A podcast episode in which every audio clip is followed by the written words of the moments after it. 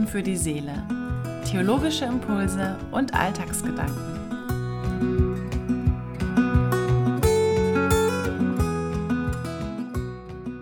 Herzlich willkommen und schön, dass du reinhörst. Ich habe vor ein paar Tagen einen Artikel gelesen über einen jungen Mann, der sein Gedächtnis verloren hat. Am Abend hat er fast wieder alles vergessen, was er am Tag erlebt hat. Er leidet an einer Amnesie, also an einem Gedächtnisverlust. Und damit ist er eigentlich schon fast gezwungen, im Augenblick oder in der Gegenwart zu leben. Ich finde, das klingt ganz furchtbar. Zwar gibt es Erlebnisse, ja, und es gibt auch Phasen im Leben, die man gerne vergessen würde an die man sich wirklich nicht gerne erinnert. Aber ich finde, letztlich machen doch auch unsere Erinnerungen uns zu dem Menschen, der wir sind.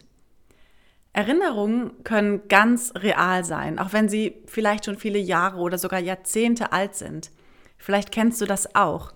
Dann kann man in Gedanken noch in den Häusern der Kindheit oder auch an Urlaubsorten spazieren gehen.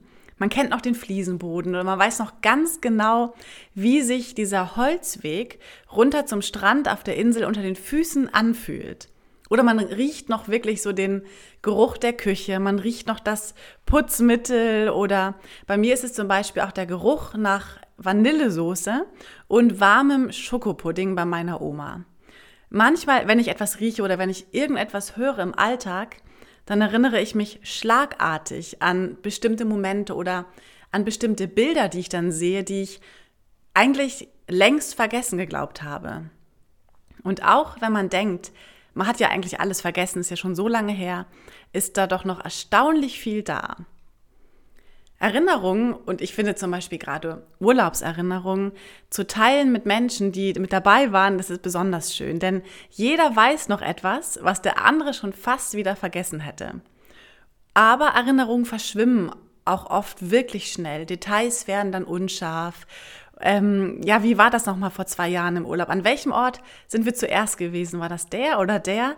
Ähm, manche Tage und manche Monate verschwinden einfach auch komplett. Man kann sich auch wirklich nicht an jeden einzelnen Tag seines Lebens erinnern und das wäre auch nicht gut. Aber was bedeutet denn eigentlich das Wort Erinnerung oder Erinnern? Ich finde, der Philosoph Georg Wilhelm Friedrich Hegel, der 1770 geboren ist, gibt darauf eine ganz, ganz gute Antwort. Hegel versteht das Wort Erinnerung wortwörtlich als ein in sich gehen, also erinnern, in sich gehen, sich innerlich machen. Also wir bringen nach Hegel mit einer Erinnerung unser Inneres zum Bewusstsein. Es ist also quasi eine Sphäre, die viel, viel tiefer liegt, als er schreibt, ist etwas kryptisch die äußerliche Unmittelbarkeit des Seins. Also ein in sich gehen.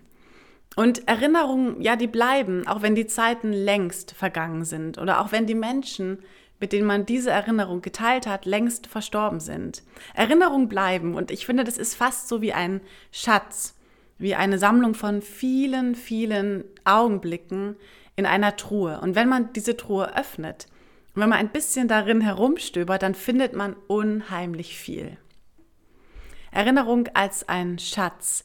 Und dazu passt, wie ich finde, der Spruch des deutschen Dichters und Schriftstellers Jean Paul ganz gut.